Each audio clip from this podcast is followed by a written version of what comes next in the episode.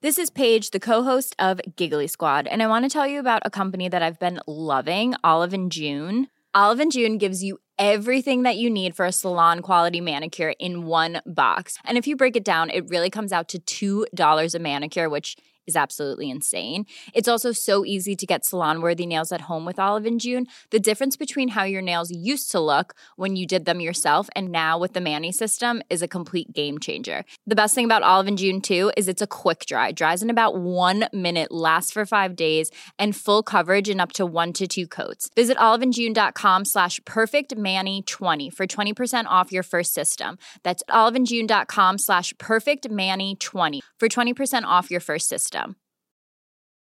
Mom deserves the best, and there's no better place to shop for Mother's Day than Whole Foods Market. They're your destination for unbeatable savings, from premium gifts to show-stopping flowers and irresistible desserts. Start by saving 33% with Prime on all body care and candles. Then get a 15-stem bunch of tulips for just $9.99 each with Prime. Round out Mom's menu with festive rosé, irresistible berry chantilly cake, and more special treats. Come celebrate Mother's Day at Whole Foods Market.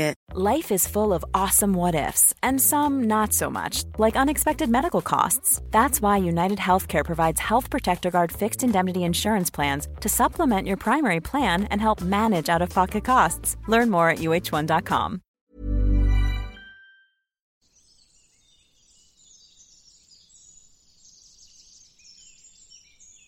Bonjour et bienvenue dans l'Auvers du décor, mon podcast dédié au merveilleux monde des accouchements. Je m'appelle Roxane et je cherche ici à rendre accessibles des notions autour de ces sujets qu'on pense parfois trop compliqués ou réservés au corps médical.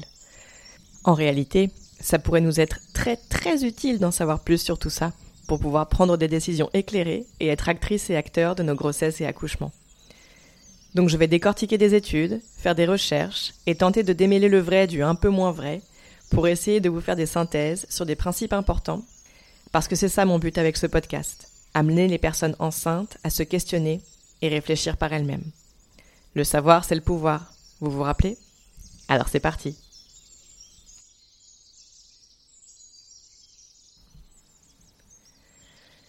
Ah, l'utérus. On entend souvent des trucs genre Ouais, le muscle le plus puissant du corps humain, c'est la mâchoire, blablabla. Mais non, les gars, on vous a menti pendant tout ce temps. Le muscle le plus puissant du corps humain, il n'existe pas chez les hommes. 6, j'entends. Et c'est l'utérus. En temps normal, c'est-à-dire hors grossesse, il a la forme et la taille d'une poire inversée et il est généralement antéversé, c'est-à-dire que le bas de l'utérus est en avant et repose sur la vessie. On peut aussi se le représenter comme un triangle point en bas. La face horizontale, en haut, c'est le fond de l'utérus. Lui, il est hyper important parce que c'est en grande partie de là que vient toute la pression de l'utérus pour pousser le bébé vers la sortie. Le reste du triangle, c'est le corps de l'utérus avec des cornes utérines aux pointes supérieures qui relient de chaque côté un tube utérin qu'on appelait avant trompe de Fallope. Et au bout de chaque tube utérin se trouve un ovaire qui libère des ovules. D'ailleurs, fun fact, je ne sais pas si vous le savez, moi je l'ai appris très récemment, mais on est avec un stock d'ovules bien défini, environ 500 000, qui est déjà présent dans nos ovaires. Ensuite, à partir de la puberté, lorsqu'on commence à avoir nos règles, on libère un ovule chaque mois environ. Mais les ovaires n'en fabriquent pas. Ils les stockent simplement et les libèrent tout au long de la vie menstruée. J'ai trouvé ça fou. On a donc ensuite la pointe du bas, c'est le col de l'utérus. On va s'attarder un peu sur ce col. Le col de l'utérus, il est généralement fermé. Quand on dit fermé, c'est pas tout à fait hermétiquement, puisqu'il permet quand même au sang menstruel de s'écouler et aux spermatozoïdes de passer pour potentiellement rejoindre un ovule dans les tubes utérins. Il faut savoir que le col émet des sécrétions. Ce sont elles qu'on peut retrouver dans la culotte et qu'on appelle perte blanche ou glaire cervicale. Aux alentours de la période d'ovulation, cette glaire cervicale ressemble à du blanc d'œuf cru, la parfaite consistance pour permettre aux spermatozoïdes d'arriver à bon port. Le reste du cycle, on peut observer peu ou pas de sécrétion, et s'il y en a, elles auront plutôt une apparence de blanc d'œuf cuit, cette fois. Circuler les spermatos, vous pouvez pas passer, il n'y a rien à voir. Durant l'accouchement, on parle de dilatation et d'effacement du col. En fait, ce qui se passe, c'est que chaque contraction va tirer sur les parois de l'utérus pour les faire remonter. Le col de l'utérus va donc s'effacer dans le sens où, les parois remontant, le col devient de moins en moins perceptible jusqu'à s'écarter totalement autour de la tête du bébé lorsqu'on arrive enfin à dilatation complète. Bon, s'il y a des pros d'anatomie, n'hésitez pas à me dire si j'ai un peu trop simplifié, hein, mais je pense que je suis pas loin. La paroi de l'utérus, elle est composée de trois couches. Il y a d'abord l'endomètre, qui tapisse la couche interne de l'utérus, le myomètre, puis la séreuse, qui est tout à l'extérieur et qui est en fait le péritoine. L'endomètre, c'est lui qui peut en partie causer problème dans les questions d'endométriose, mais en gros, c'est une couche qui est faite pour se desquamer au moment des règles.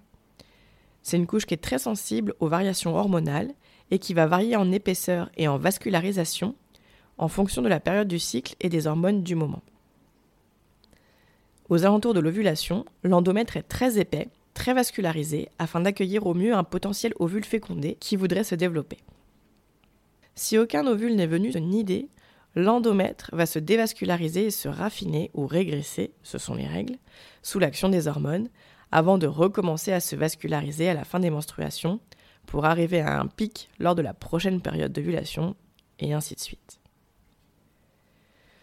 Le myomètre, c'est la couche intermédiaire, plus épaisse et composée de fibres musculaires qui vont jouer un rôle essentiellement durant l'accouchement. Mais en vrai, même durant les règles, elles peuvent aider à contracter l'utérus pour faire évacuer l'endomètre et le sang des règles.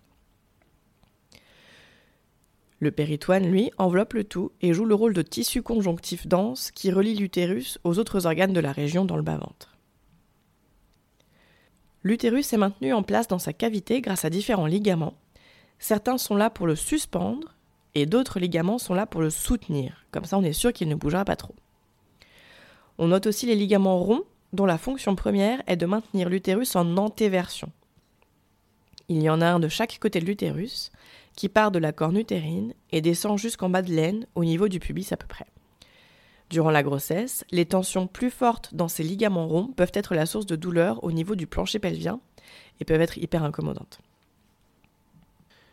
Donc voilà, en général, l'utérus il est antéversé, mais il peut aussi lui arriver d'être rétroversé chez 20 à 30% des personnes, ce qui n'a aucune incidence sur la grossesse ou l'accouchement, mais peut créer des douleurs par ailleurs, pendant les rapports sexuels notamment.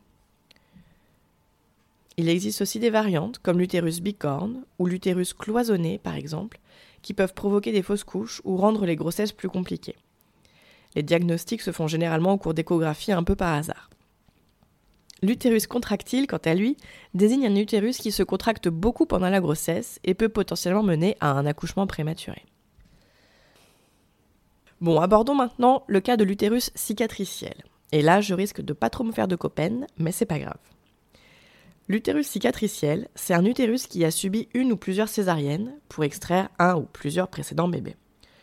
Le corps médical est hyper frileux lorsqu'il y a un utérus cicatriciel parce que ça augmente un certain nombre de risques.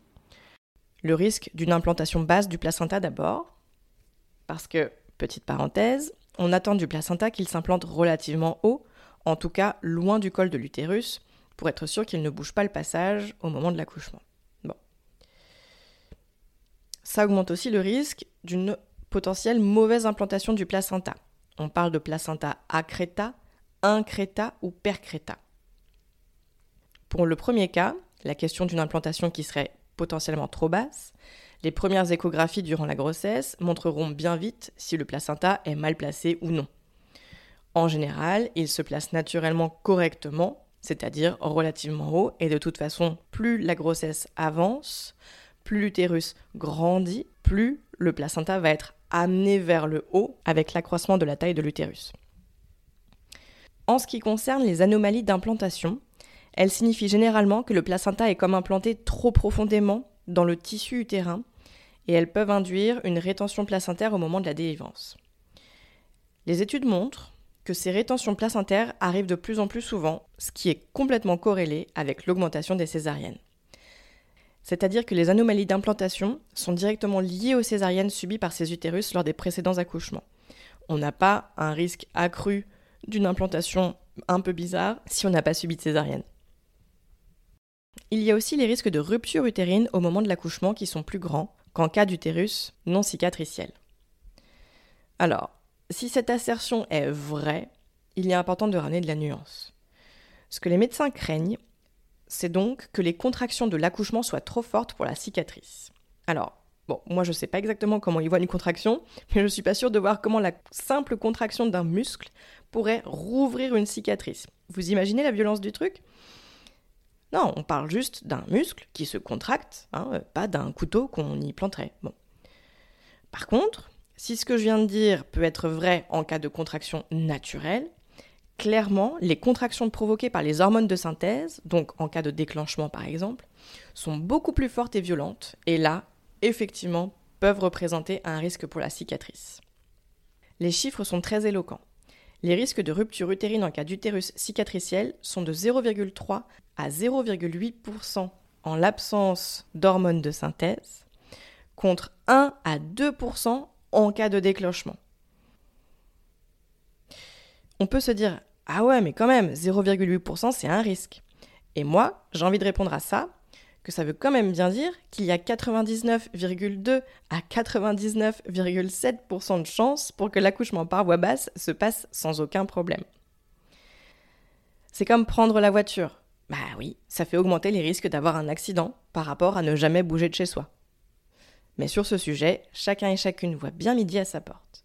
Tout ce que je veux, c'est ramener de la nuance et ne pas approcher à tout prix l'accouchement par le prisme de la pathologie, même dans les cas particuliers. Par ailleurs, si les médecins sont frileux et préfèrent opter pour une césarienne en cas d'utérus déjà cicatriciel, ce n'est pas forcément la recommandation officielle de la Haute Autorité de Santé, la HAS. Et ça aussi, c'est un vrai problème. Parfois, les recommandations officielles évoluent, mais les pratiques ont du mal à suivre le mouvement. Et là, je ne pointe pas forcément du doigt les praticiens et praticiennes de santé, mais vraiment le système qui est donc complètement délétère et qui priorise le rendement par rapport aux individus. Quand je parle d'individus, que ce soit les professionnels de santé ou les patientes et patients. Dans de nombreux pays, les échographies sont moins systématiques qu'en France et les sages-femmes notamment mesurent régulièrement ce qu'on appelle la hauteur utérine pour savoir si tout va bien. À 20 semaines d'aménorrhée, par exemple, la hauteur utérine doit mesurer environ 20 cm. Si ce n'est pas le cas et qu'elles ont des doutes, alors elles peuvent procéder à des examens complémentaires.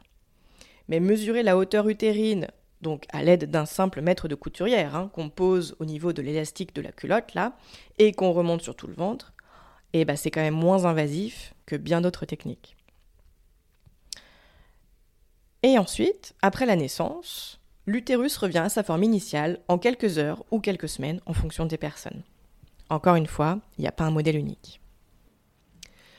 Maintenant, on va s'intéresser aux ovaires. Ce sont deux petites glandes, un peu en forme d'œuf, qu'on trouve de chaque côté de l'utérus au bout des tubes utérins.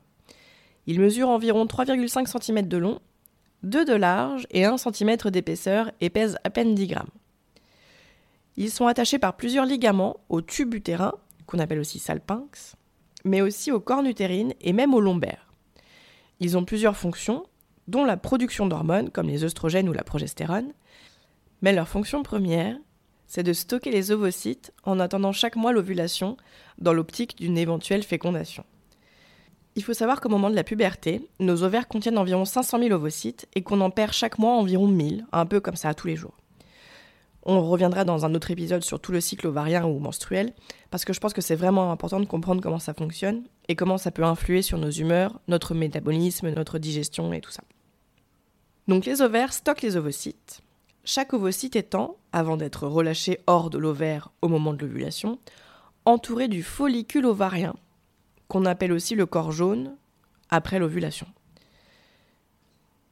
Le follicule ovarien c'est une sorte d'accumulation de cellules autour de l'ovocyte qui vont le nourrir et ainsi permettre sa maturation. Quand l'ovocyte est mature, il se dégage de son follicule et peut sortir de l'ovaire pour potentiellement être fécondé ensuite dans le tube utérin. Le follicule ovarien, il est hyper important parce qu'il abrite aussi la synthèse de nombreuses hormones de grossesse, mais on y reviendra encore une fois dans un épisode dédié. Un mini-mot enfin sur ces fameux tubes utérins qu'on appelle aussi salpinx et qu'on appelait avant trompe de Fallope. Je leur dis parce que c'est précisément en faisant cet épisode que j'ai appris qu'on appelait plus ça trompe de Fallope et ça me réjouit fort parce que appeler une partie de mon anatomie par le nom d'un médecin colonisateur du corps féminin, ça me posait un gros problème. Donc, les tubes utérins, ils sont primordiaux parce que ce sont eux qui permettent aux ovules de cheminer pour s'éloigner de l'ovaire et devenir accessibles pour la rencontre avec un spermatozoïde. Les tubes utérins, ils sont constitués d'une couche musculaire lisse hyper contractile qui permet ensuite à l'embryon de migrer vers la cavité utérine. Et en plus de ça, les tubes utérins, toujours eux, ils sont tapissés à l'intérieur d'une couche de muqueuse constituée de cellules ciliées.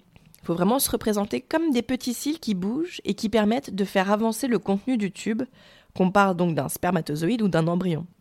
Et le plus fou, c'est que le sens dans lequel bougent ces petits cils varie en fonction du cycle. Donc soit pour aider un potentiel spermatozoïde à venir féconder, ou alors pour aider à la progression d'un embryon vers la cavité utérine. C'est prodigieux. Franchement, je, trouve ça incroyable. Le corps, cette machine fabuleuse.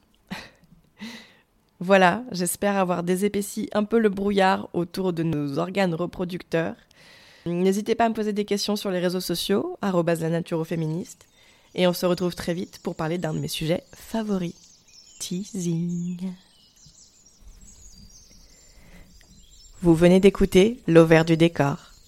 Si vous avez aimé cet épisode, la meilleure manière de le dire est de poster un avis 5 étoiles sur votre plateforme d'écoute. Ça m'aiderait énormément. Pensez aussi à le partager si vous pensez qu'il pourrait aider des personnes autour de vous. Enfin, n'hésitez pas à vous abonner à ce podcast pour être notifié des prochains épisodes et accessoirement soutenir mon travail. Ça fait toujours plaisir. On se retrouve la semaine prochaine et d'ici là, prenez soin de vous.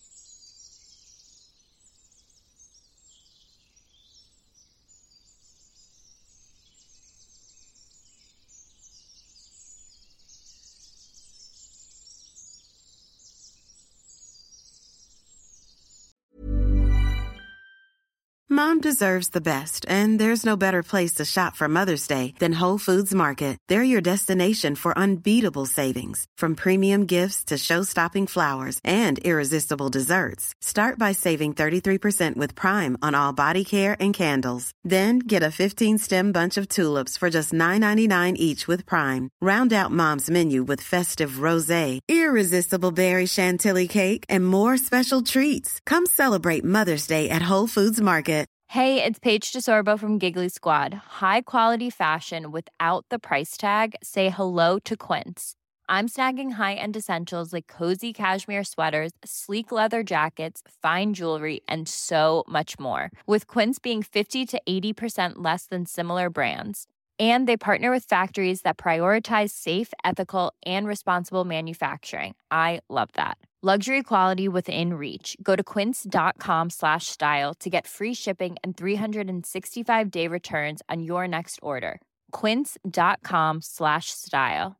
Mom deserves the best, and there's no better place to shop for Mother's Day than Whole Foods Market. They're your destination for unbeatable savings, from premium gifts to show-stopping flowers and irresistible desserts. Start by saving 33% with Prime on all body care and candles. Then get a 15-stem bunch of tulips for just $9.99 each with Prime. Round out Mom's menu with festive rosé, irresistible berry chantilly cake, and more special treats. Come celebrate Mother's Day at Whole Foods Market